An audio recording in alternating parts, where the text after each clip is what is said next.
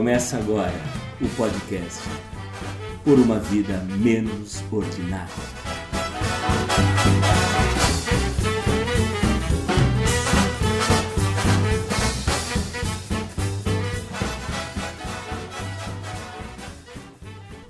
No dia 11 de novembro de 2019, a reforma trabalhista que foi apresentada e aprovada no governo Michel Temer completou dois anos. Segundo dados do IBGE, o índice de desemprego passou de 12% em novembro de 2017 para 11,8% em setembro de 2019. A precarização do trabalho e do emprego tampouco geraram números melhores em 2020, mantendo o nível de desemprego ainda acima dos 11%. Jovens não têm o primeiro emprego. Homens e mulheres, além dos 40 anos, também não arrumam ocupação. No mesmo período, as reclamações trabalhistas despencaram drasticamente nas varas da Justiça do Trabalho. O país conta com 17 mil entidades sindicais, entre patronais e de trabalhadores. No mês anterior à aprovação da reforma, junho de 2017, a contribuição sindical acumulada em 12 meses chegava a 3,6 bilhões. Nos 12 meses seguintes, esse valor caiu para 718 milhões, já sob a influência da nova legislação, que entrou em vigor em novembro de 2017, após quatro meses de adaptação. Em junho de 2019, esse valor acumulado foi de apenas 178 milhões. Os dados são do Ministério do Trabalho. A contribuição sindical, também conhecida como imposto sindical, era paga uma vez por ano, normalmente em março, aparecendo no contra-cheque de abril. O valor equivale a um dia de salário de cada trabalhador contratado com carteira assinada. Do lado patronal, a contribuição era recolhida com base no capital social da empresa. Como consequência, muitas entidades sindicais passaram a liquidar seus ativos, prédios, clubes sociais e de campo.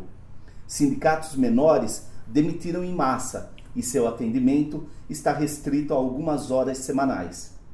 As centrais sindicais, também atingidas economicamente, parecem atordoadas e perderam seu discurso e ação até o momento o governo Bolsonaro ignora a representação sindical. Enquanto isso, a Academia de Artes e Ciências Cinematográficas premiou este ano com o Oscar de melhor documentário Indústria Americana, que trata das relações trabalhistas de uma empresa chinesa de vidros automotivos dentro dos Estados Unidos. Sou Vanderlei Vieira e comigo batendo cartão e comentando as coisas desse chão de fábrica estão Cristiano Perobon e Juliano Chagas. Olá, Cris. Fala aí, pessoal, beleza? Bom, é, como eu estava falando para vocês aqui antes de começar a gravação, estou vindo 10 dias de férias e estava fora do país, estava na Argentina. Poderia até falar que a parte boa é de que o nosso dinheiro está valendo bem lá. Então deu para deu para gastar um pouquinho. Mas bom mesmo foi ficar 10 dias vendo um pouquinho de TV de vez em quando e ninguém falando de Bolsonaro. Isso é um, um, um bálsamo na vida de qualquer um. Agora, voltando, né? Vamos embora, né? Vamos em frente aí. Nossa, realidade. Vamos em frente. Juliano, tudo bem? Fala Vande, fala Cris. É, olá para os nossos ouvintes. Bem, é um tema extremamente importante porque eu acho que afeta diretamente a vida de todos nós. É, acho que é difícil hoje a gente conhecer uma pessoa que não que está desempregada, está passando por alguma dificuldade nesse sentido. E se a reforma trabalhista ela já tem, como você falou, dois anos, ela continua ainda afetando diretamente a vida da gente. Então não dá para fugir dessa discussão, não dá para fugir é, desse tema que é de extrema importância. E aproveitando aqui já deixa para divulgar o nosso podcast por uma vida menos ordinária. Está disponível nas redes sociais, YouTube, Twitter, nas plataformas digitais do Spotify, Deezer e iTunes. É fácil nos encontrar, é só digitar por uma vida menos ordinária e começar a nos seguir. E por favor, fica aqui um pedido, ajudem a nos divulgar, a compartilhar o nosso podcast. E é isso, vamos nessa. Bom, e conosco hoje está o advogado e ex-dirigente sindical Vladimir Aurélio Tavares. O Vladimir foi presidente do Sindicato dos Bancários de Jundiaí região por dois mandatos e está militando no direito há quanto tempo já, Vladimir? 18 anos. 18 anos. Bom, por favor, a palavra está com o senhor. E ainda bem que nós temos um especialista hoje para a gente não falar tanta besteira, né? Com certeza. É, o especialista fala besteira também, porque não, né? Mas é cumprimentar o Cris, o Vanderlei, o Juliano pela, pela iniciativa, pelo, pelo podcast aí. É uma novidade, né? Eu não sabia também, uma coisa interessante, legal. Vou começar a acompanhar também.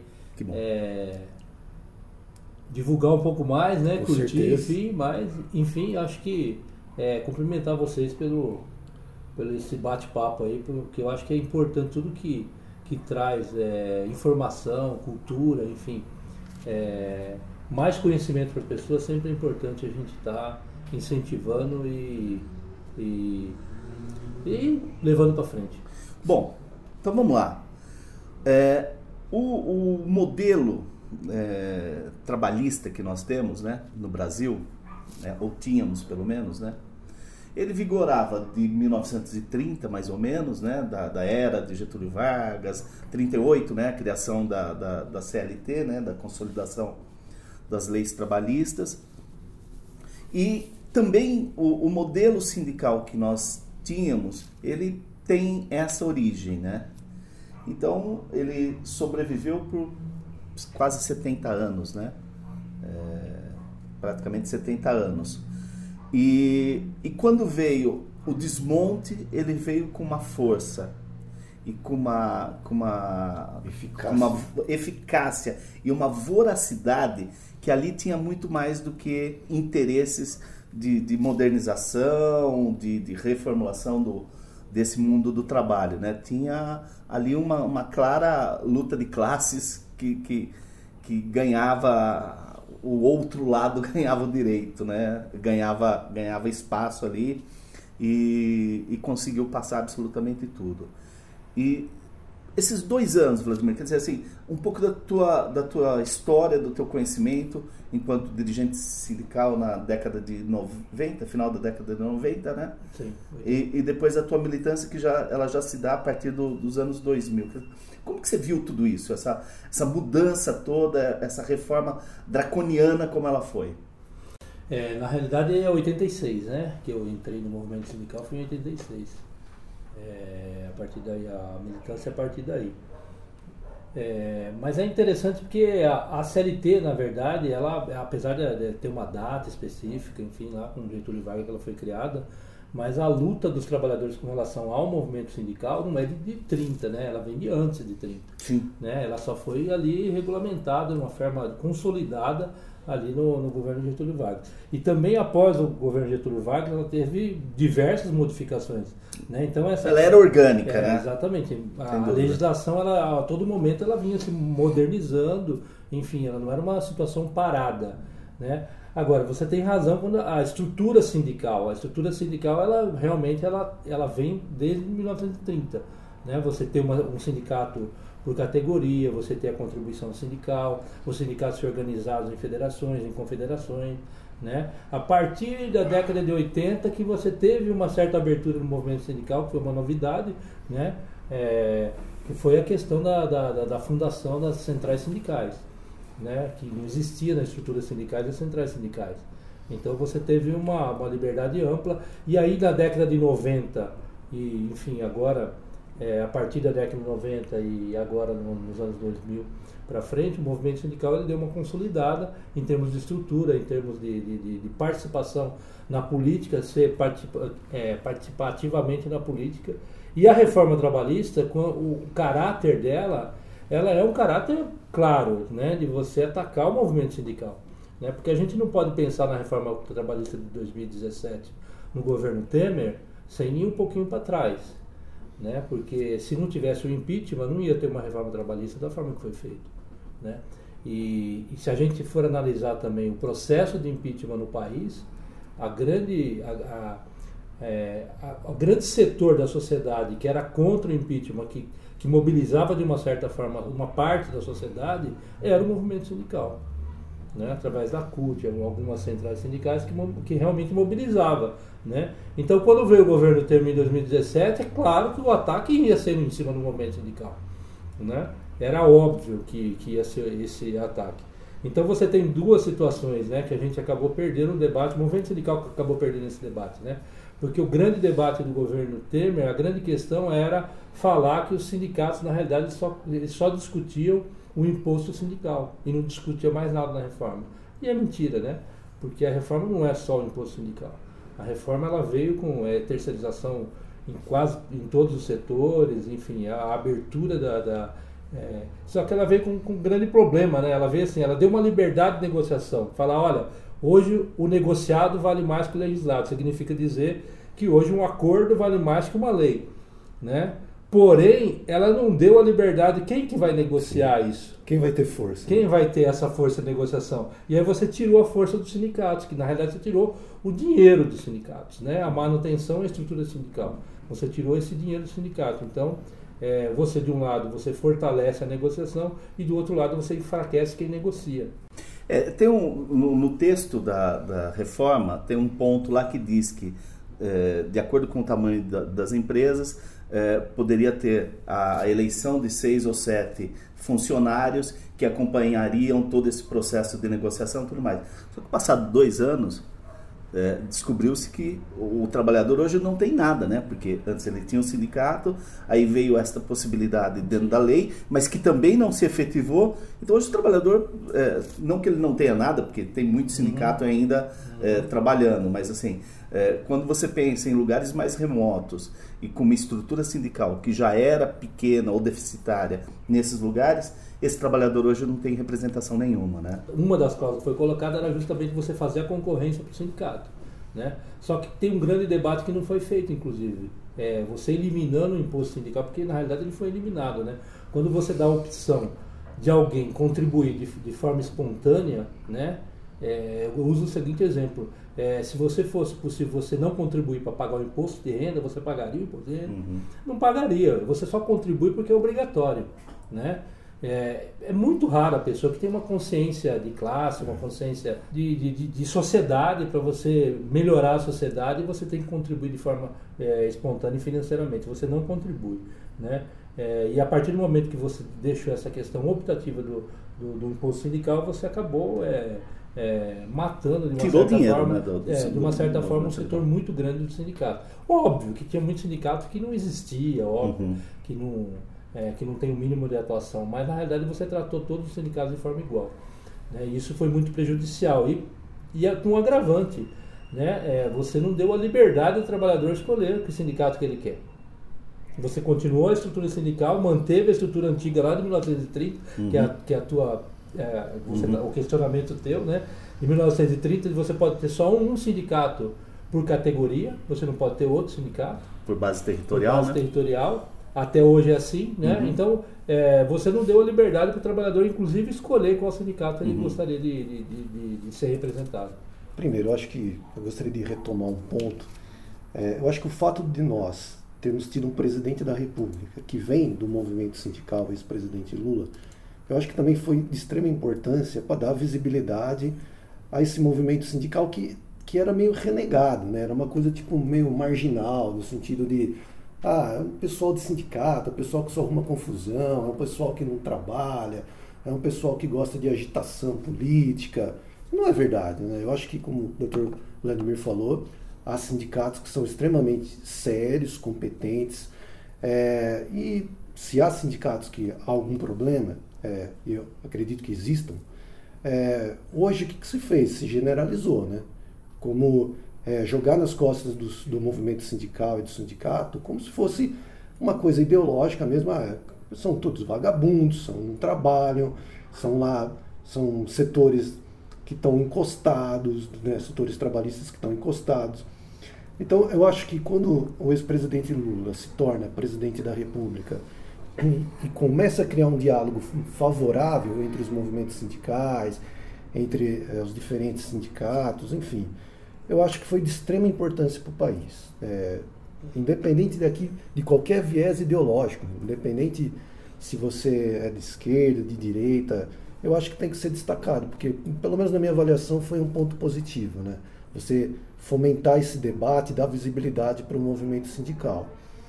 Como a gente também já começou a destacar, é, o governo Temer ele vem justamente para quebrar esse, essa espinha dorsal da CLT, né? pelo menos no meu entendimento. Né? Você tem aí a terceirização que expandiu de uma forma absurda, você tem a questão do trabalho intermitente, né? que também é o trabalhador que ao mesmo tempo ele está empregado, mas ele não está empregado porque ele fica esperando que o patrão chame ele para trabalhar, ou seja, ele fica refém de uma condição, não é? Então, é, e outras questões também, né? É, Teletrabalho. É, exatamente. A precarização, eu acho que nesses dois anos a gente conseguiu sentir muito próximo da gente essa precarização, né? Não é uma coisa teórica que ah, né, afetou poucas pessoas, não, afetou a classe trabalhadora de uma forma geral e, e gigantesca, né? Então, assim, havia necessidade de uma reforma trabalhista? Poderia até ser que houvesse uma necessidade, mas não da forma que foi colocada. Né? Eu acho que foi um, um momento político em que os movimentos sociais estavam, mesmo os partidos políticos, estavam totalmente desacreditados. Foi colocado isso de uma forma impositiva né, pelo executivo do país, aprovada no Congresso meio a toque de caixa, e e aí, meu, a gente está colhendo os mas, frutos disso até então, hoje. Né? Mas, mas, são aqueles temas que parece que é, a população é, aceitou aí só por conta do imposto sindical, como Sim. o Vladimir acabou de dizer, mas que não faz uma reflexão dos resultados dessa, dessa reforma trabalhista ao longo desses dois anos, porque todos os números mostram, você pega os números do CAGED, que você não teve aumento de emprego com carteira assinada, que era o grande discurso daquele momento.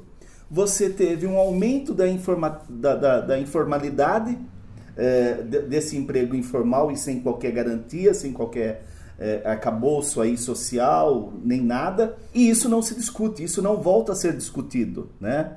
É, mesmo o fato de o, o, atual governo do capitão ficar é, ainda insistindo que a, a, o número de desempregados, os, os quase 13 milhões de desempregados, ainda é fruto só dos governos petistas, ele simplesmente tira dessa fala dele a reforma trabalhista, tira a, o, o, o resultado pífio ou nenhum da reforma trabalhista ao longo desses dois anos, né? Porque afinal de contas é uma reforma que não sai em governo petista, muito pelo contrário, né?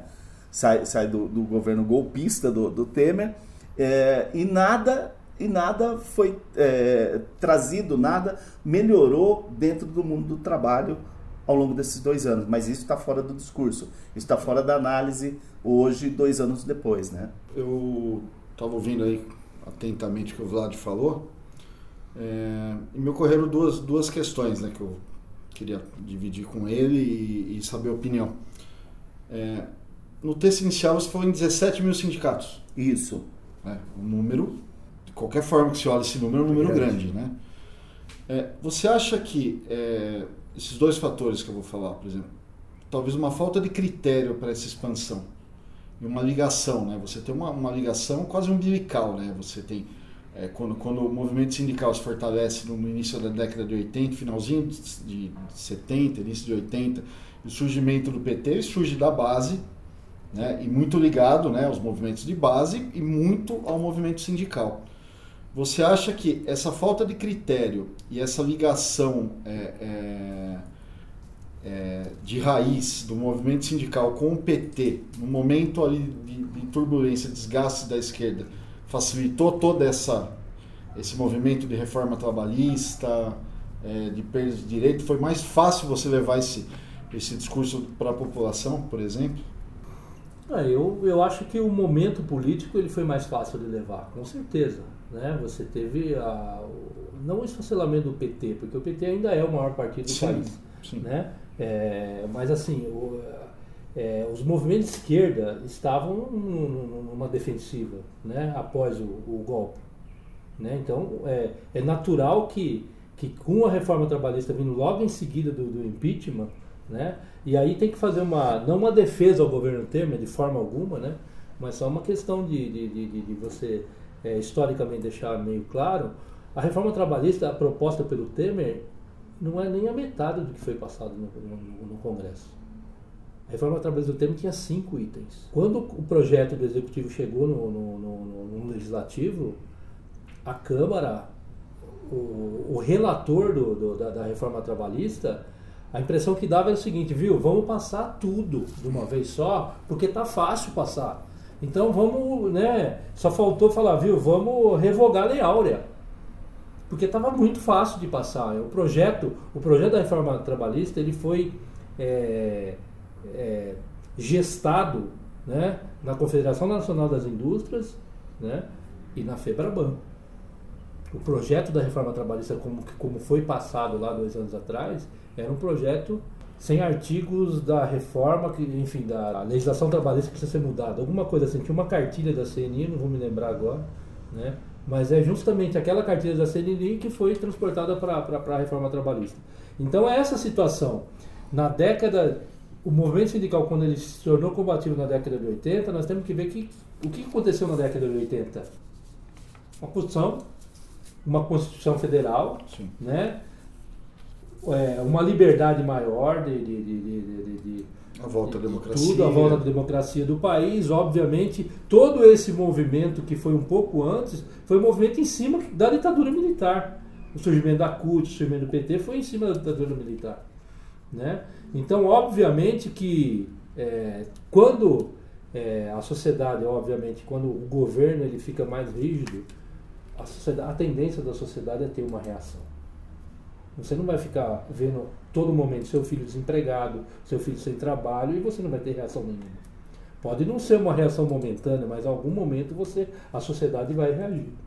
É, mas é, é, as questões da, da, forma que eu coloquei, Vlad, assim, longe de ser, ser um ponto de, de, de uma pegadinha, mas assim, é, me parece que se construiu um clima, né? Então você tinha os movimentos ligados ao governo, né, para uma proximidade. A gente sabe que a, relação não é essa maravilha, né? Não. Que parece que tá, o pessoal está sentado né, o uhum. tempo todo né, na, nas salas ali. Há desgaste, né? Mas eram movimentos ligados, é, identificados, acho que é a melhor palavra, né? E aí você teve também uma expansão de, de sindicatos que, por esse número e até pelo comentário que você fez, um tanto desmedida, né? É, o que me parece é que Aí você tem a queda da, da, da, da presidente, um governo que estava tava desgastado, é, e que tudo isso acaba facilitando você passar uma reforma. Porque o, o, você falou, olha, o Temer mandou uma reforma com cinco pontos. E aí no Congresso, né, vem Jabuti, vem da CNI, vem da FEBRABAN e tal, mas deputados vão colocar. E a gente sabe também que dentro do Congresso se não tem clima, pode vir de onde for.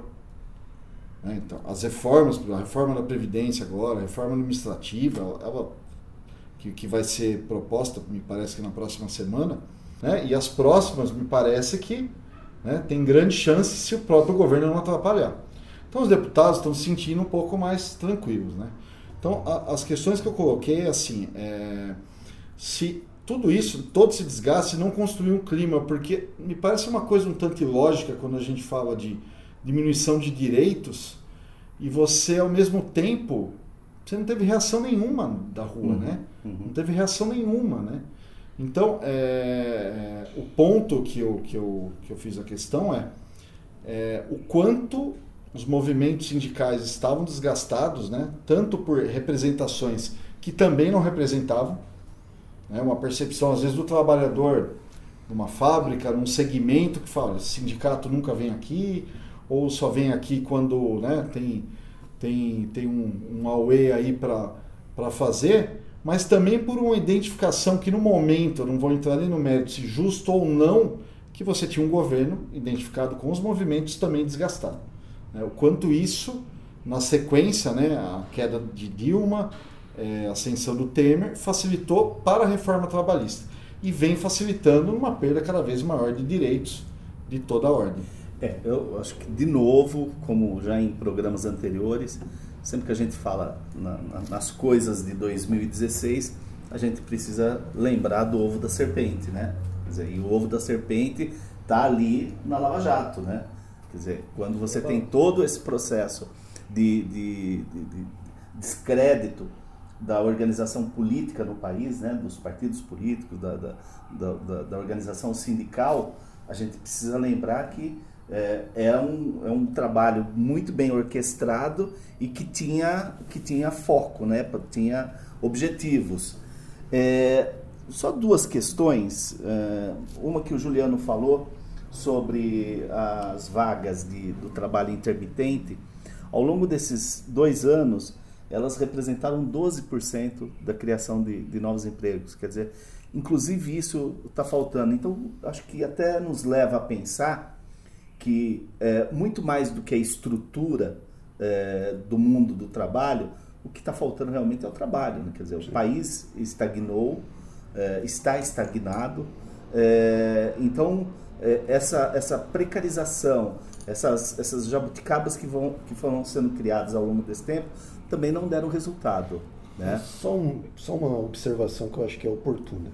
Eu acho que também nós, é, a nossa sociedade, principalmente depois da Constituição de 88, mas também durante a ditadura militar, é, ela nunca teve uma consciência de classe no sentido de, ah, eu sou trabalhador, eu preciso procurar um sindicato que me represente.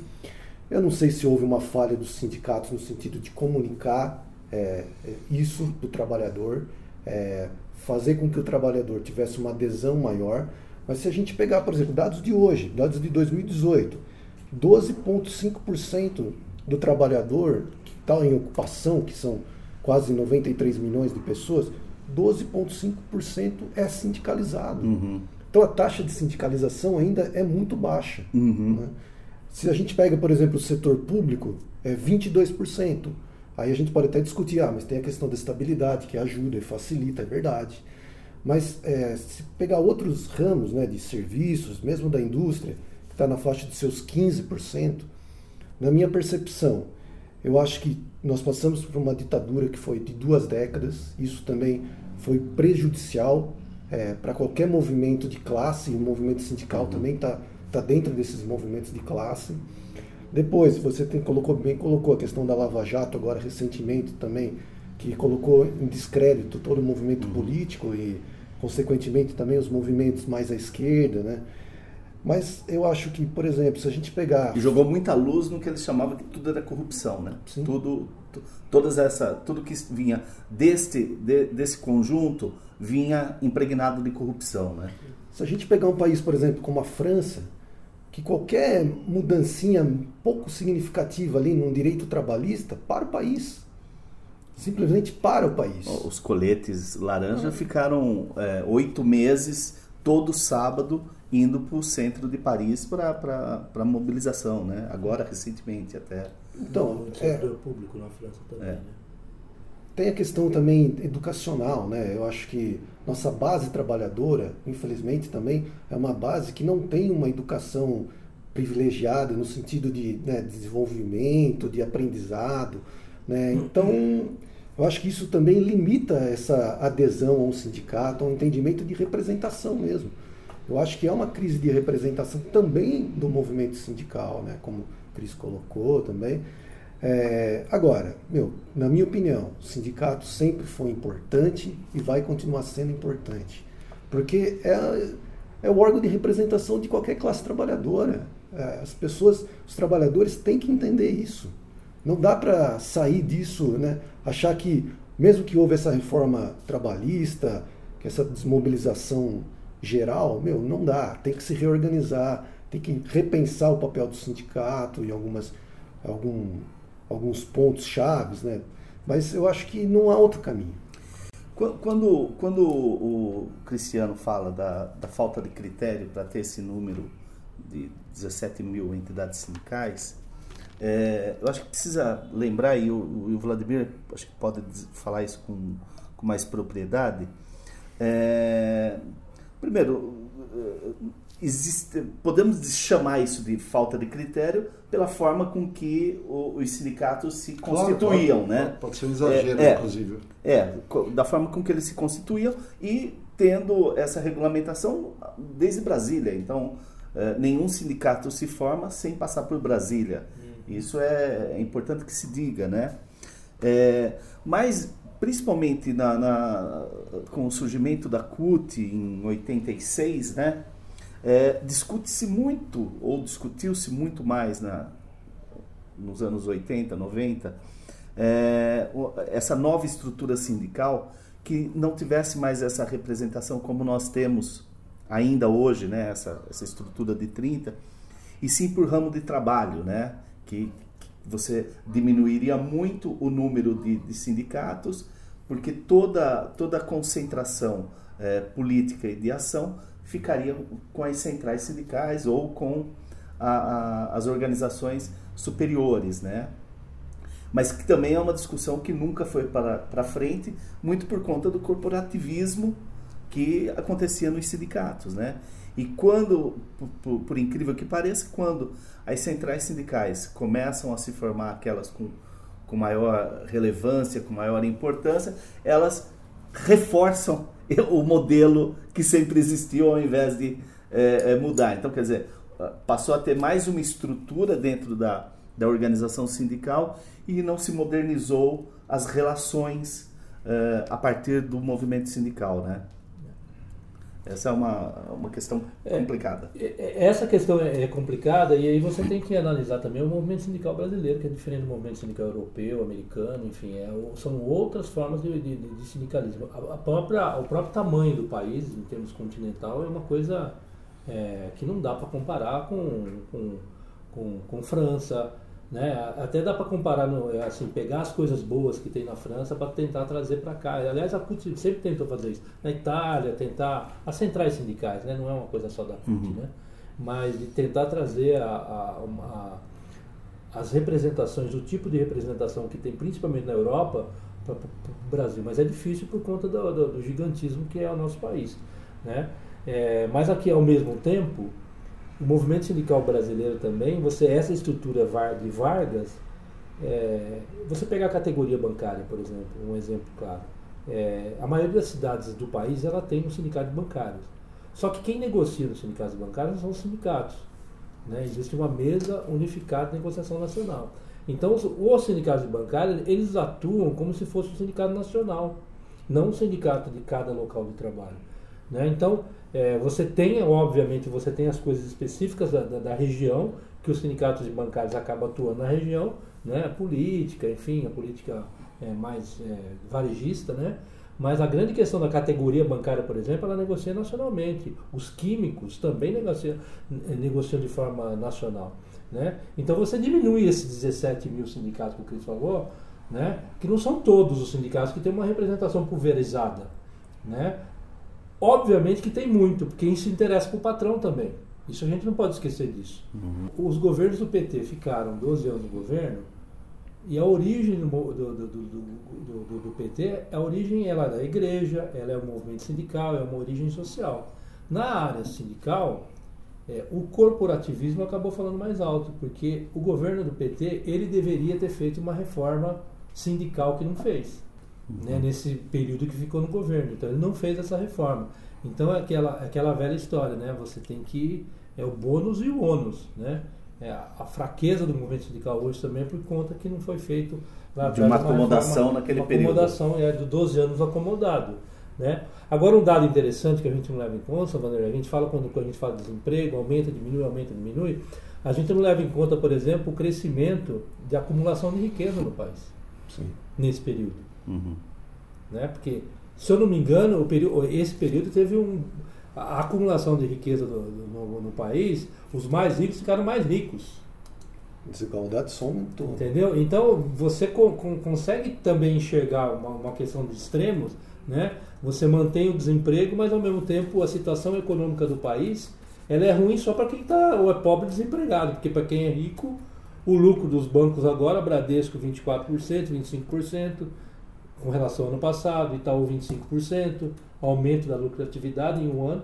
Porque Então- o investidor. Então, o investidor também tem essa, essa lucratividade. Agora, para o pobre, para o desempregado, a situação está ruim. Mas para as grandes fortunas, não está não.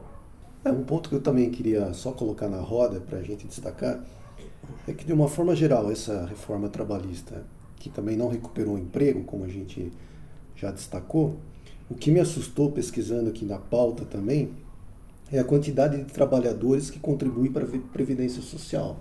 Está na faixa dos seus 62, 63%. É, penso eu que a Previdência também é um direito trabalhista, né? no sentido da pessoa poder se aposentar. A gente até chegou já a fazer um episódio discutindo um É pouco. uma extensão, né? É, é uma É. extensão de um, de um direito. Enquanto ele está ali trabalhando, ele está planejando sua aposentadoria, enfim, de alguma forma.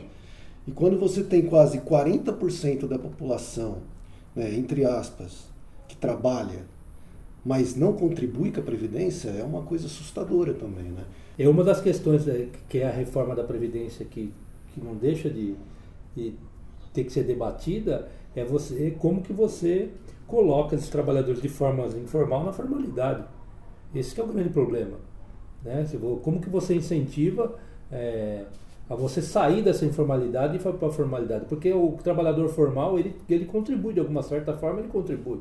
A não ser que seja opcional, né? Porque aí é o trabalhador autônomo, enfim, é outro tipo de trabalhador que, que vai contribuir. Mas entre ganhar mil reais por mês, mil e quinhentos reais e contribuir por 300 para a Previdência, a pessoa prefere jantar e almoçar do que contribuir para a Previdência. Não tem... Não, não faz sentido, entendeu?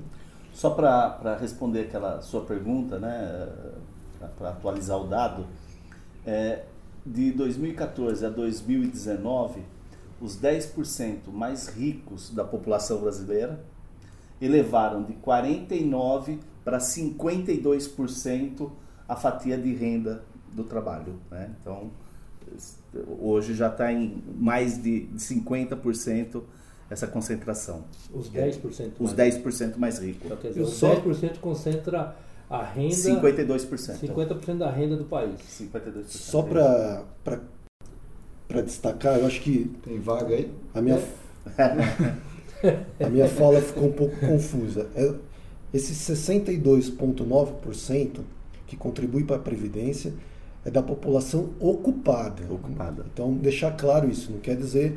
É, aí você tem a questão da informalidade também dentro desse população ocupada. Né? Só para a gente deixar claro Eu acho que tem um, tem um outro aspecto que a gente precisa, uh, precisa tentar falar aqui um pouco, que é sobre as novas tecnologias, né? Como que, o, que o, esse mundo do trabalho está hoje com as novas tecnologias.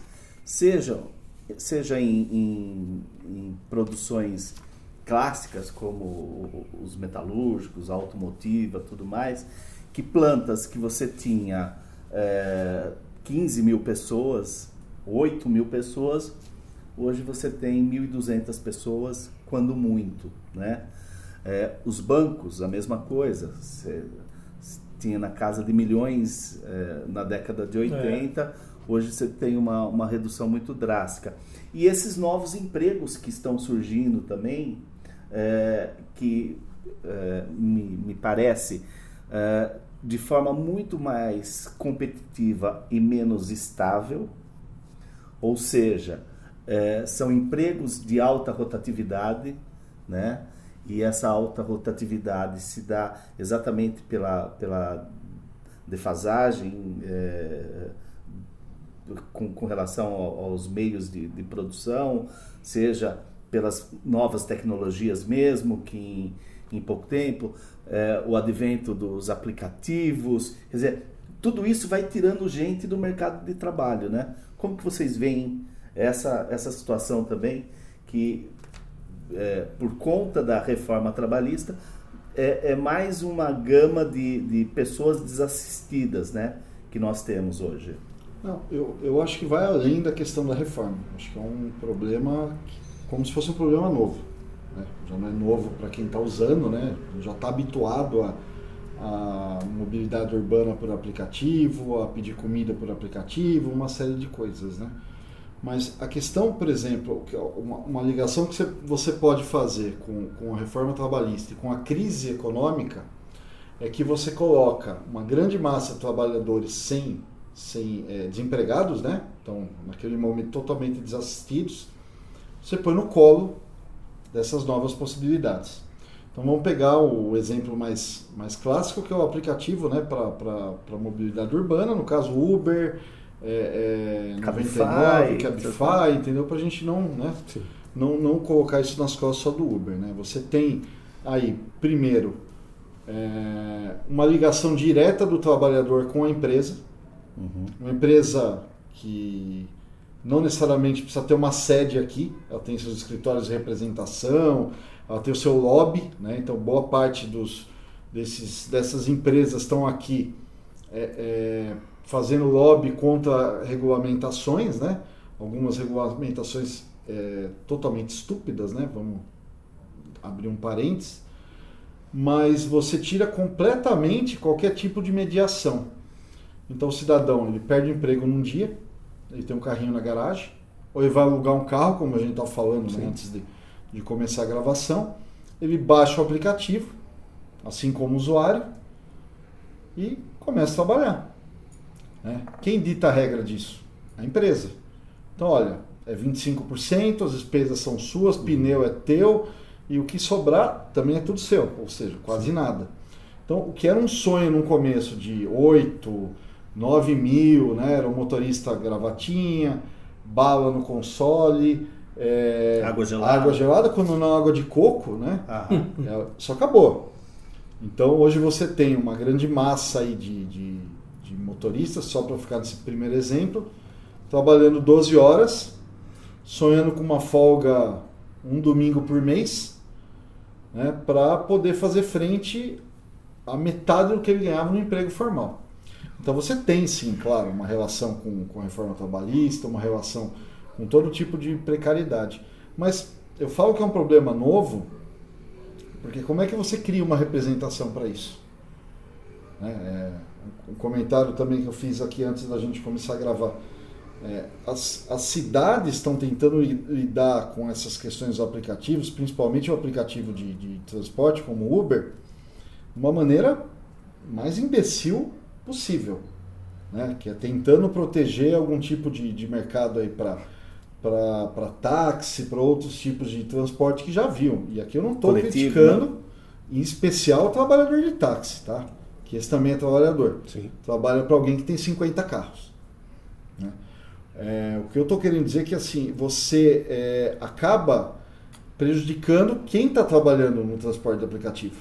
Então, criando sanções, impossibilitando o trabalho, criando taxas, multas, multa taxas. Quer dizer, esse cara que já ganha pouco, com tudo que ele tem que pagar e arcar com os custos, gasta menos, né? E aí, somando a isso, você pega é, outras questões que já são da nossa rotina, que é pedir uma pizza, já nem mais direto no estabelecimento. Sim. Você vai pedir para um aplicativo. Você tem a questão do RAP, que você pede tudo, né? É, alguém para consertar um, para entregar um, um, um cano para você consertar o encanamento ou a comida. Então, absolutamente tudo. Então, você acaba tendo a sociedade, né, relações comerciais mediadas é, é, diretamente o cidadão e a empresa, tendo alguém no meio que está ganhando mínimo para fazer aquilo e tem que trabalhar muito. Né? Uhum. Então, me parece, tá?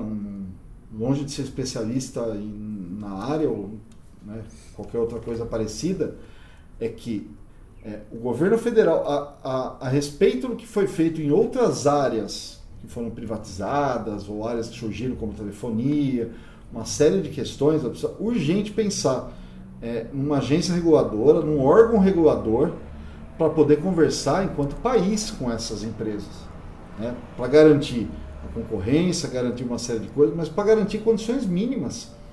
Porque a gente também tem recentemente decisões trabalhistas que não reconhece vínculo. Então precisa se lidar, né? é uma questão de fatos. Né? A gente pode ficar falando aqui duas horas. É um absurdo não reconhecer, ter habitualidade, tá trabalhando para o mesmo. Você consegue, com um extrato disso, as, as, as aplicações todas elas deixam pegadas. Né? Se tem uhum. algo que é transparente hoje, é o digital. Uhum. Então você consegue tirar relatório de absolutamente tudo. Mas você não está tendo reconhecimento. Fato. Né? Você não consegue ter uma representação de classe. Né? Ontem, ontem eu peguei um Uber né, do, do aeroporto para cá com, com, com um amigo e ele faz parte de uma associação, tal, mas é extremamente difícil. É, ele está lá, o dia que ele está lá conversando com o prefeito ou batendo boca com o vereador, o carro dele não está rodando. Uhum. Então você cria uma, uma série de dificuldades. Esse é um ponto. E a gente vai ter um ponto adicional que é cada vez maior, que são das automações. Sim. Se você assistir, por exemplo, o, o documentário que o Vande citou, Indústria Americana, né? Isso. Até, eu acho que foi, eu recomendei, né? Sim, um sim. outro. Você pega no final, os chineses cansam ali da briga, né? Dando um spoiler, mas bem, bem pequeno, e começam a trazer automação. Falou, chega, eu não vou ficar brigando com um cara que, que é para fazer é, é, trabalho rotineiro, e isso vai ser uma regra. Essa revolução é, tecnológica, né, transformação digital, passa por isso, em que trabalhos rotineiros vão, vão, vão partir para automação cada vez mais. E aí, o que, que você faz? Como é que você, é, você vai ter empresas extremamente lucrativas, extremamente eficientes, né? mas como é que você absorve esse impacto social todo? Né? Então, é, acho que o momento agora também passa essa reforma do Estado, esse ele precisa absorver esse pensamento, é, essa falta de mediação, essa falta de regulação de mercado em que as empresas, né, onipresentes no mundo, fazem o que querem no país que entra, né? É, e a questão das novas tecnologias. Em 2023 você tem prevista a entrada do 5G, onde a gente vai ter, vai ter sim a tal da, da geladeira inteligente que vai falar que a nossa cerveja acabou, como se a gente precisasse disso, né, para saber, né?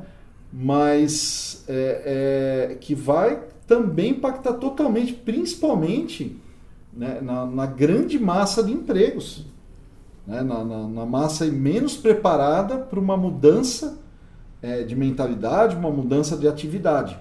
É, isso vai cair no colo do governo. Isso vai cair, porque a pessoa vai para vai a rua, cara. Vai para a porta do hospital, vai. vai é, é, tem toda uma série de questões e, e são desamparados. Você imagina, né, só para finalizar, estou me alongando, mas você imagina, é, embora eu, eu acho que isso não, não é algo tão próximo, você falar de carros autônomos. Esse cara saiu do mercado e trabalha 10 anos dirigindo Uber, não volta mais. Alguém fala para ele, cara, não precisa nem do motorista mais. Não, mas já tem isso na Europa. É, já na não Europa tem seguro já de tem emprego, não. Vai para onde? Aliás, o Uber tentou fazer isso. É, Só tá tentando, tá né? Tentando. Tá tentando. Só não conseguiu ainda porque Porque teve houve um acidente, né? É, vai É, conseguir. é. Mas, mas aí é, é, vai muito além de uma crise de representação. A gente vem aí com um problema bem grande sendo, sendo construído. Cris, eu quero só dar um exemplo aqui. Quando você falou dessa, dessa falta total de regulamentação, né? principalmente é, pegando como, como objeto aqui os aplicativos de, de mobilidade, há uns, acho que cerca de uns três anos, mais ou menos, ou um pouco mais talvez, a Habibs começou com uma, com uma campanha, nem sei se ela tem ainda, com uma campanha que era o seguinte: o seu pedido chega em 28 minutos. Ele tem que chegar em 28 minutos. Ou seja, é, esses caras é, que, que fazem entrega, esses motoboy, geralmente eles são freelancer, né? Eles chegam ali, vão receber por dia e e esse cara tinha 20, mi- 28 minutos para entregar, independente da localidade, de onde veio o pedido. Ou seja, a possibilidade de um acidente, a possibilidade de, uma, de um de um estresse por conta desse horário, desse tempo apertado, é, por conta do trânsito, por conta da jornada, por conta do número de encomendas, é real, né? E um cara desse acidentado, esse cara tá na informalidade, Vai pro Estado. ele vai para o Estado. Quer dizer, o Estado vai arcar com, com o tratamento desse cara se ele for hospitalizado, né? E aí vale para todos os outros que estão nesse mesmo segmento, né? Dizer, então, a informalidade, ela é algo muito cara para o Estado, não só por conta da não arrecadação, mas por conta dos efeitos em caso de acidente de trabalho que volta para o Estado. E aí o conjunto da população vai, vai tratar dessa pessoa, né? Só para emendar um pouco no que eu falei, sou totalmente favorável a essas tecnologias. Tá? Uma coisa que eu gosto, vivo bastante é, sobre isso. Mas, é, primeiro ponto, né? Você tem um grande fato que é modo de atender, de vender é, serviços, produtos, ele mudou e a população comprou a ideia. Você tinha serviços muito ruins, né? em transporte, em, venda de produto, uma série de coisas. Então você tem, tem uma, uma, uma eficiência enorme de como a coisa é feita. Mas você precisa pensar no, na outra questão do impacto. Por mais que se você tenha é, uma aderência a isso, uma grande massa da população está também à margem. Então, existe algo que já estão chamando de desigualdade digital. Sim. Então, você tem um, uma, uma boa parte da população à margem disso. Você já tem localidades pensando em taxar automação, por exemplo, por causa desses impactos. Ó, bacana, ó, são duas mil vagas né? Você vai acabar, vou estar tá cheio de robozinho aí, fazendo tal. Legal, legal. Só que a gente vai precisar taxar isso. Porque eu, governo, vou ter que absorver. Então é uma questão muito. É, eu tenho certeza que, que, que porventura é, vai ouvir o programa, vai falar, ah, mas é, você está falando de um estado grande, de um estado inchado, que tudo ele vai ter que resolver. Então, cara, não é essa questão. É, é uma questão de transformação. É uma questão de um momento. Não é um momento em que você vai, vai discutir de forma clássica é, menos Estado, mais Estado. Vai discutir um novo Estado. Uhum. Então, provavelmente, é, ele vai abrir mão de algumas coisas. Ele vai ter que escolher o seguinte: olha, definitivamente eu não vou ter mais correio, porque eu não vou conseguir concorrer com a Amazon. Eu não vou conseguir botar drone na porta das pessoas. Não vou ter um robô entregando um livro em dois dias, tal. Uhum. Então, isso aqui eu não vou mais fazer. Mas definitivamente eu vou ter que aumentar minha estrutura para absorver, porque o tempo de o tempo dessa transformação disso é né, e é algo que a gente nem, nem viu, né? Isso é exponencial. Você tem mais um salto daqui a três anos, você vai ter é, questões que a gente não Esses está prazos imaginar. Estão cada vez mais cada curtos vez mais também, né, curtos, né? Da, da transformação. Falta três anos é uma, uma, uma idiotice falar em prazo. Mas, Mas é, é, é, finalizando assim, vai ter que pensar, vai ter que se atualizar e, e, e tratar de, de, de, soluções aí, com certeza. A solução passa pelo desemprego. Não tem como você resolver essa situação de aplicativos, principalmente, sem resolver o problema do desemprego. É a origem do problema. Uhum. Uma coisa é você discutir Uber na Alemanha, que tem a taxa de desemprego de 2, 3%. Então, o cara que vai por Uber muitas vezes é o imigrante, uhum. é, o, é o alemão que sei lá, está aposentado, enfim. Não é o cara desempregado. Aqui no Brasil, quem vai para os aplicativos, quem pega, quem se submete a entregar uma pizza ou um lanche de bicicleta uhum. na chuva, uhum. é o cara que não tem, fala, ou eu não faço isso, renda. ou eu faço isso, ou eu vou roubar, matar, sei lá, mas eu vou fazer isso. Ainda bem que tem isso. Né? É. Exatamente. Como que você resolve o problema dos aplicativos, não só dos aplicativos, das tecnologias, novas sim, tecnologias sim. que estão chegando. Esse é o ponto. Né? Esse que, é o, que, é, que é as novas tecnologias que vão causar o quê? Mais desemprego. Uhum. É, é, o cachorro, né? Comendo a linguiça, comendo uhum. o próprio rabo, uhum. enfim, aquela situação. Porque né, você, você incentiva o banco digital, o Uber, você significa que você está trazendo mais desemprego. E esses 11 milhões, 12 milhões, aí esquece a reforma, né? Porque aí você tem a questão da reforma que é que é uma discussão de, de, de você terceirizar, abrir uhum. essas coisas todas. Sim. Né? E a Sim. outra coisa... Isso aqui é outra coisa. O desemprego, desemprego estrutural, né? Estrutural, tecnológico. Então você só vai ampliar esse, é. esse mercado da Uber, do Uber, né? Para ser mais... Da uberização, uberização né? Como virou o termo. Então, eu acho que. Mas virou verbo agora, vai ser. Eu uberizo, tu uberizas, ele uberiza. o documentário, é, sem querer dar spoiler também, mas. É... Eu adoro dar spoiler. Né? ah, mas eu acho que ah, nós vamos dar. Já é, fica aqui o convite é. para as pessoas assistirem. Eu não tenho esse é, problema. É porque não, eu acho que nós, nós, necessariamente, ao, ao, falar do, do, documentário, e a gente Sim. vai falar, tem indústria, que dar spoiler porque. Exato. Documentário. É, porque trata de, de assuntos que nós estamos Sim. tratando aqui também, né? Então favor, é, quem chegou agora, saiba que a partir de agora tem spoiler. Ou se não assistiu indústria americana, pare agora, Corra assistir. corre assistir e volta para ouvir o que a gente está falando. Não, então a questão da automação, é, eu penso da seguinte forma: você tem automação dentro desse ambiente de trabalho que já é tradicional, por exemplo, da indústria. Lógico, toda automação ela tem uma base tecnológica de revolução tecnológica. Mas, por exemplo, o que está pontuado aí no documentário, você tem uma base de fábrica já trabalhando e você tem ali o empresário, o dono da fábrica, querendo que ela dê mais lucro com custo menor. Então você tem um investimento numa base tecnológica, mas puramente para substituir a mão de obra. Você tira a mão de obra trabalhadora para colocar a mão de obra de uma máquina.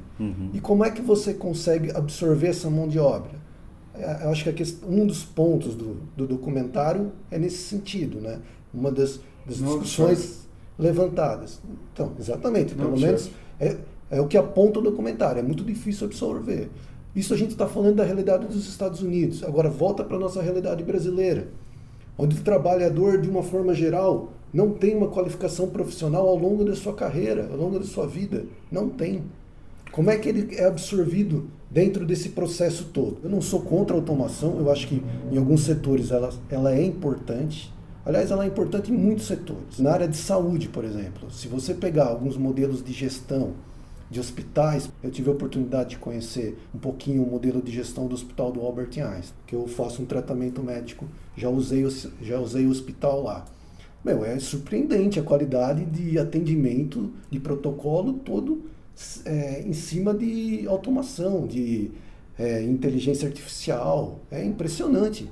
Você consegue dar uma eficiência, mas ao mesmo tempo eu percebo que você, por exemplo, nesse exemplo específico, você está requalificando a mão de obra, porque tá lá, tem pessoas te atendendo ali, você não, não é uma máquina que te atende, né? É um processo que foi redesenhado, é um processo que foi requalificado. Então, nesse sentido, eu acho que a automação ela só vem a favorecer. Agora, como o Cris já destacou, quando a gente vai para as plataformas digitais, aí eu acho que está a grande questão, porque é muito Os difícil. aplicativos? É, não só aplicativos, mas todo sistema de base tecnológica digital Puro. mesmo. É, É, você, você pega um bom exemplo, o banco. sim, Os também. bancários também, agora. também. E aí você tem a, a grande questão, por exemplo, você pegar de- dessa revolução tecnológica, é, primeiro, não é fácil requalificar. Sim. Você vai pegar é, uma massa de trabalhadores de, de, de produção, dificilmente. É, é complicado. Sim. E aí não é, não é demérito, né? Que ninguém me cancele por isso, né? Não é demérito que eu estou falando. Mas é difícil você requalificar. Pegar esse exemplo do banco, né? É, é uma mudança de processo absurda. Você não está falando de agência. Em pouco tempo. né? Então, se você pegar, entrar no LinkedIn, tiver curiosidade de entrar num- numa página no Nubank ou qualquer outra, veja os empregos que tem ali. A grande base é TI. Então, você não está pegando, ah, o caixa que foi... Cara, não vai virar TI de uma hora para outra. Sim, sim. Não é assim. E é absurda a eficiência de você ser atendido. Tenta abrir um- uma conta. Sim. Cara, dois minutos, uma foto de RG, um não sei o que, não sei o que, não sei o que, um cartão aprovado, tal, tal, acabou. Ah, isso vai persistir, isso. é- Cara, não estou aqui sendo determinista. Mas é um fato que você tem é, é, uma boa parte das pessoas gostam disso. Uma grande parte né, de como é atendido. E aí você tem esse impacto. Então, como é que você transforma essa mão de obra? Esse é um ponto. Esse é o ponto das automações, é, novas empresas, são novos processos de negócio. Né? Então você, você absorve. Essa é, é uma questão. A outra é o trabalhador precarizado tendo que. não tendo, Outra opção. não tendo, não tendo outra opção e não podendo, não tendo voz para falar. Então, ó, a regra é essa, meu amigo. Não quer, desinstala o aplicativo e Se vire. vá ver o que você vai fazer. É ne- são nesses pontos em que a gente vai ter uma, uma gran- um grande impacto social é, e a gente não tem nem lideranças preparadas para essa discussão. Tenho, vou, vou retomar a- sobre o documentário Indústria Americana, que tem um aspecto que eu acho muito interessante no filme, que é o seguinte: é, a mesma planta é, que a indústria de vidros chinesa se instala era uma planta da GM, né? É, e é interessante porque a GM ela encerra as atividades dela ali naquela cidade em 2006 e os chineses só vão chegar em 2011, né? Acho que é alguma coisa assim. É, o, o documentário segue até 2016, né? 2017, uma coisa assim. Acompanha a vida daquela empresa por cinco anos, mais ou menos. Só que tem uma coisa que eu achei, um, um, um detalhe que eu acho muito interessante, que é o seguinte: como uma forma de ganhar simpatia, os chineses procuram utilizar a mão de obra local. Claro que numa proporção inicial de de 60% de americano e 40% de chineses e que isso muda muito rapidamente. Mas o que, o que me chamou muito a atenção é quando o, os ex-funcionários da GM começam a dizer: eu tinha um, eu ganhava 20 40, dólares a hora. É, 20 dólares a hora e hoje eu estou ganhando 11, né? Então, é, nesse gap aí de, de, de cinco anos da empresa fechada para a empresa reaberta, com uma nova filosofia, com um novo produto, com nova direção, com nova mentalidade, com um novo país, você já tem uma defasagem salarial. Quer dizer, esses caras que, que ficaram, e aqui eu, eu, eu, eu só pego o comentário que foi feito por mais de um de vocês aqui, que ah, mas o, o trabalhador brasileiro tem qualificação menor, não sei o quê. Mas o filme mostra ali que aquele trabalhador é, americano é, da indústria automotiva, ele também tem uma, uma qualificação muito mediana, mesmo, mesmo porque é, quando ele entra para uma nova linha de produção, ele começa a fazer de forma também a aprender tudo é, daquele novo setor, daquele, é empresa, daquele né? novo produto. É uma outra empresa, mas assim, aquele cara não teve uma qualificação diferenciada e por isso ele está ali. Não, ele é uma mão de obra que estava ali, então ele vai ser reaproveitado. Mas já é, defasando o seu salário logo de cara, quer dizer, sem, sem considerar todas as outras diferenças culturais e, e, é, e, é, e do ambiente, né? Agora, o que num primeiro momento é interessante porque é um trabalho sem é, regras duras, né? E aqui eu, a gente precisa voltar a lembrar da reforma trabalhista, porque esses, esses americanos, quando se predispõem a entrar, a, a começar a trabalhar com os chineses, eles aceitam as condições, né? Todas as condições. Inclusive o salário menor, inclusive a jornada, inclusive a falta de, de EPIs, inclusive a, a, o, o, tipo de, de, de gerenciamento que se tem sobre o trabalho dele. Ele aceita tudo isso. Mas passado muito pouco tempo, ele percebe que a ausência do sindicato dentro da empresa só está piorando a situação, né? A, a, ausência do sindicato é, está fazendo com que a situação piore. E tem um detalhe muito interessante, e aí talvez a gente é, consiga entender, por esse exemplo do, do, do documentário, consiga entender a, a, a vontade por essa reforma trabalhista brasileira, como o Vladimir disse, sai da, da, da, da Federação das Indústrias e sai da Federação dos Bancos, que é uh, o fato de, quando a situação começa a ficar insustentável, os chineses dizem o seguinte: então vamos fazer uma votação aqui dentro.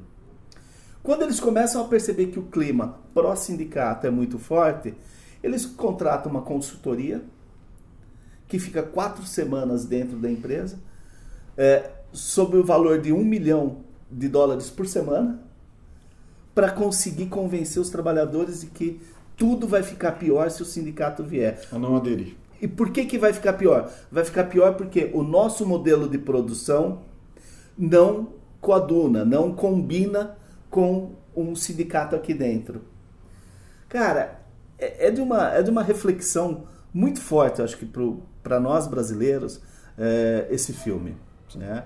Não que hum, talvez não tenha, não estejam sendo produzidas coisas é, semelhantes no Brasil. Infelizmente não, não, tive a possibilidade de ver nada ainda, mas acho que é, é, não sei se na mídia é, impressa ou mesmo audiovisual tenha coisas do, do gênero. Mas não tendo nada à mão, é importante assistir esse filme porque é um ponto de reflexão muito interessante para nós. Mas muito interessante mesmo para o momento que nós estamos vivendo. O emprego, na realidade, quando a gente implementa tecnologia, a gente não, quando o Estado, enfim, as empresas implementam tecnologia, você acaba com o emprego naquele local, você acaba criando emprego na cadeia. Né? Não da mesma, não, não, sim, não na não cadeia pro, mesmo. Não, não na cadeia. Na cadeia propriamente de produção. Né? Ah, tá. Né? Você pega o exemplo do, do mercado automatizado. Hoje sim. é muito comum o mercado ter é, o caixa lá que você mesmo passa o produto, não é isso? Uhum. Aquilo aquilo precisa de um sistema, que é o que você estava falando, de TI, essas coisas todas. Você precisa produzir a máquina, produzir toda. Então você acaba criando é, algum tipo de, de, emprego na cadeia, na cadeia do, da, da, da, tecnologia. Mas ao mesmo tempo, no mercado, você só acaba precarizando o trabalho no mercado. Uhum. Né? Então, uhum. naquele local, você precariza. No, no, ponto final é, da no linha. No ponto final você precariza. Uhum. E quando a gente fala de quando banco. Quando não elimina, né? É, é, é quando não elimina, exatamente. Quando a gente fala de banco, a gente também não pode esquecer que o setor bancário do Brasil é um dos mais automatizados do mundo. Quando lá na década de 80, 90 a gente tinha caixa eletrônica, era raro um país no mundo que tinha caixa eletrônica da forma que o Brasil tinha. Você ir lá enfiar o cartão. Hoje é muito comum a pessoa lá enfia o cartão, saca o dinheiro e tal. Mas imagina isso na década de 80. Os bancos já tinham isso na década de 80 aqui no Brasil. Para fora, era raro o país que tinha uma tecnologia igual tem os bancos brasileiros. E hoje, ainda, os bancos brasileiros são detentores de alta tecnologia para. Aliás, é o, é, o, é o, lugar do mundo que mais lucro dá ao banco. Sim. Dá né? para investir. Né? É, então tem que investir muito alto em tecnologia. Né? É, essa situação do, do, dos trabalhadores da, da, do filme, né, da Sim. indústria americana, é, acho que é, é, interessante você. O Vanderlei fez um belo resumo do, do, do filme, né? Para quem não queria dar spoiler, né? Um belo resumo que você fez. Isso é um aspecto, pessoal. Tem, tem outros, tem é. outros que eu adoro também. É, é, mas a situação ali de, de da a grande questão, pelo menos o meu ponto de vista ali, é a grande questão é o choque de cultura, né, de trabalho, né, o trabalho japo, chinês, né, que é um trabalho de é, a pessoa trabalha numa indústria como se fosse é, a, da família, né? É uma coisa impressionante. É, a, a pessoa dele. mora né, na, na, fábrica e para ela tá tudo bem, normal, tranquilo, faz a festa, vai visitar o filho uma vez por ano, a mulher uma vez por ano só. Aquela cena impressionante né? daquele casamento coletivo. Exatamente. O cara celebra o casamento na fábrica. Na fábrica. É. Então é, é, um, é um modelo, é um modelo é, muito diferente do uhum. modelo ocidental. Né? É, é complicado você, inclusive, você fazer uma análise em cima do, do, do modelo de trabalho chinês. Eu até tem um exemplo agora que está tendo um grande problema na China, que é o, o, o dono do, do, do, Alibaba, né, que, é o, que é o milionário chinês lá. Sim. Ele está implantando uma, o, o trabalho 9, é 996, né? Sim. que é o trabalho de você trabalhar entre as, as 9 horas da manhã no trabalho, sair às 9 da noite, que é 9 e 9, né? E trabalhar seis dias por semana. Uhum, né? Nesse, né? nessa jornada, né? Então, uhum. assim, não tem família, não, não tem descanso, uhum. não tem uhum. nada, né? É como se a vida fosse trabalho. E aí a gente não tem que discutir só uma reforma trabalhista, o capital, o trabalho em si. Nós temos que discutir relações de pessoas. Uhum. Como que você convive com a família com uma jornada extenuante dessa? Que vida é essa, né? né? É. é isso que as pessoas querem. É... Por quantos anos você vai aguentar? Exatamente. É você é, se dedicar só ao trabalho. Então tem esse choque da, da, cultura americana e a cultura chinesa, que o americano, você tem até uma piada aqui né, que, que eles fazem no começo do filme, né? Que fala o seguinte, ah, aqui o diretor chinês, se eu não me engano, falando como que se deve se comportar nos Estados Unidos, uhum, né? Uhum. Ó, aqui você pode fazer até uma piada com, com, com o seu, presidente. Com seu presidente que nada acontece, uhum, né? Uhum. Então é um, sistema, é um sistema de trabalho diferente, né? E, e, a briga muito forte ali, que mostra isso o filme, né? Se vai ter representação sindical ou não ter representação sindical, é, é uma luta em glória, né? Porque você competir com o capital de uma grande empresa dentro da empresa e os trabalhadores votando para ganhar ou perder é. aquilo, né? É uma coisa. É, e, e, o interessante ali é que o ponto determinante para a votação são os jovens, é, né? No seu primeiro emprego, né? É, Isso é interessante também. É né? uma- Que não viveram, que não viveram aquele processo de fechamento da empresa, da GM. Sim. Quer dizer, então é, é uma nova, é uma nova mentalidade que está ali dentro também, Nó- né? Nós tivemos uma experiência parecida com essa aqui no, no movimento sindical bancário. Né? Quando eu era ainda o presidente do sindicato aqui de Jundiaí, nós tivemos uma eleição no país inteiro dos bancários é, que eles queriam ou não abrir mão do, do anuênio. E foi uma disputa clara, sindicato e, e banco, né? O voto, o- os banqueiros na realidade, eles nomearam né, pessoas na agência junto com o movimento sindical, junto com o sindicato, para coletar os votos e fazer uma apuração, enfim, e nós perdemos a votação. O bancário abriu mão e isso na, Que década, foi? na década de 90. É, não é pouca Que os coisa. sindicatos eram, não é Forte. hoje, como se fosse hoje. Na década de 90. Tava Então, no auge. Uma disputa, é, quando você faz uma disputa com o seu patrão, é uma. É, assim, glória, né? Dentro do local de trabalho, é uma disputa. É, é difícil você ter algum tipo de, de. A não ser quando você leva para fora do local de trabalho, né? Você organiza no local de trabalho, mas você leva para fora. É mais Uhum. fácil de você lutar. Agora, dentro do local de pressão é trabalho, muito forte, A né? pressão é muito forte, né? Pressão de emprego, pressão de. Enfim.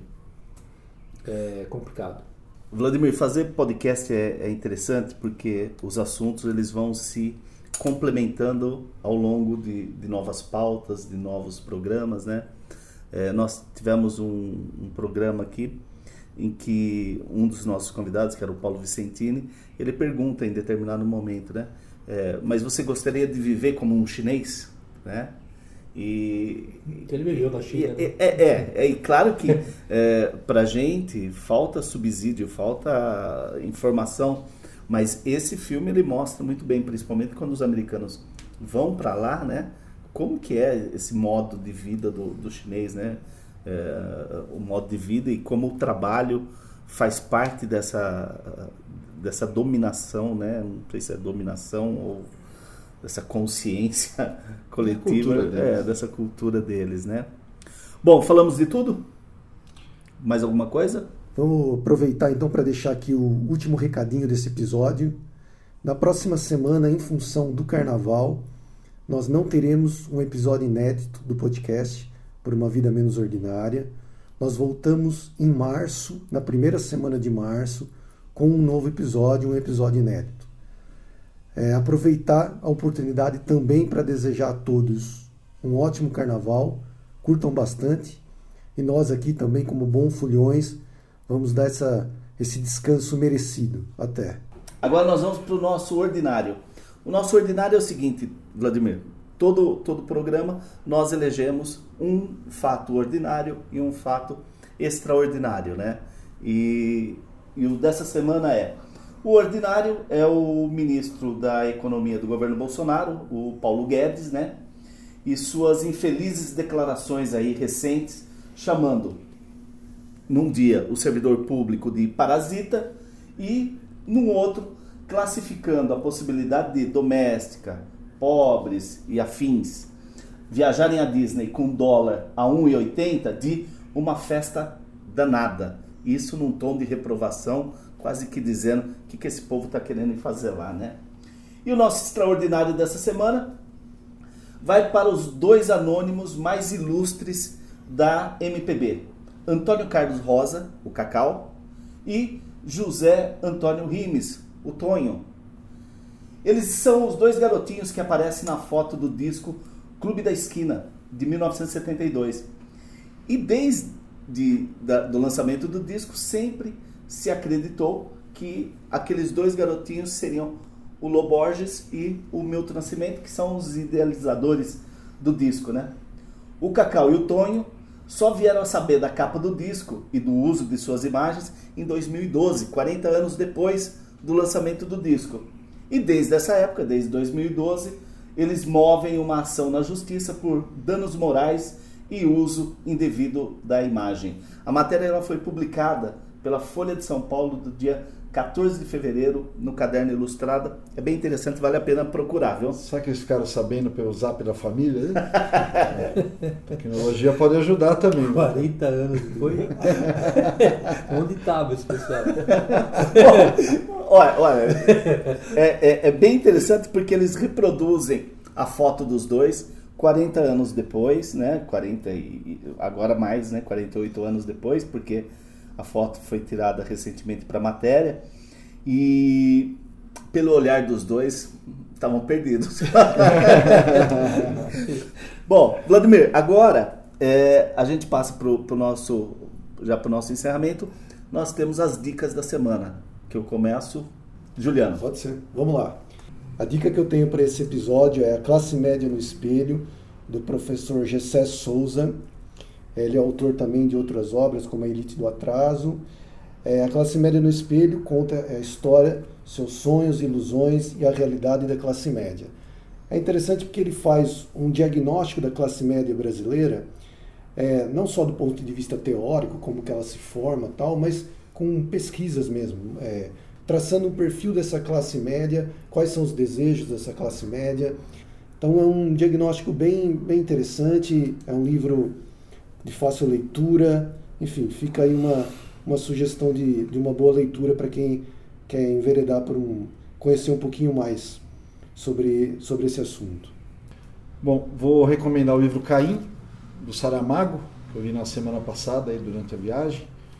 Em cinco dias, fantástico, engraçado, grande reflexão.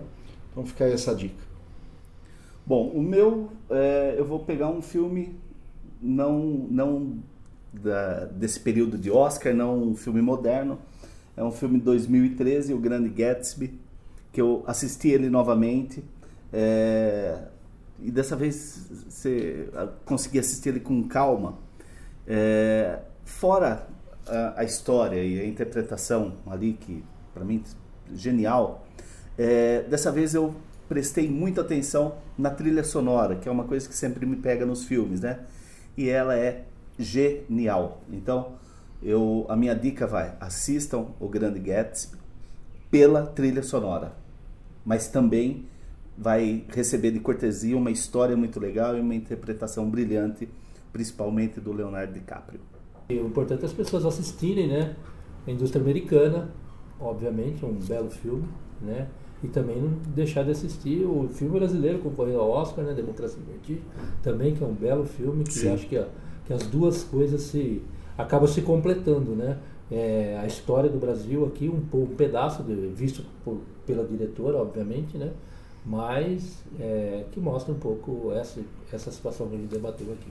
Bom, então agora para encerrar, o, o tema musical, que é faz parte da trilha sonora, que é uma, uma repaginada na música Back to Back da Amy Winehouse, é, interpretado por The Brian Ferry Orchestra. Muito bom, vale a pena.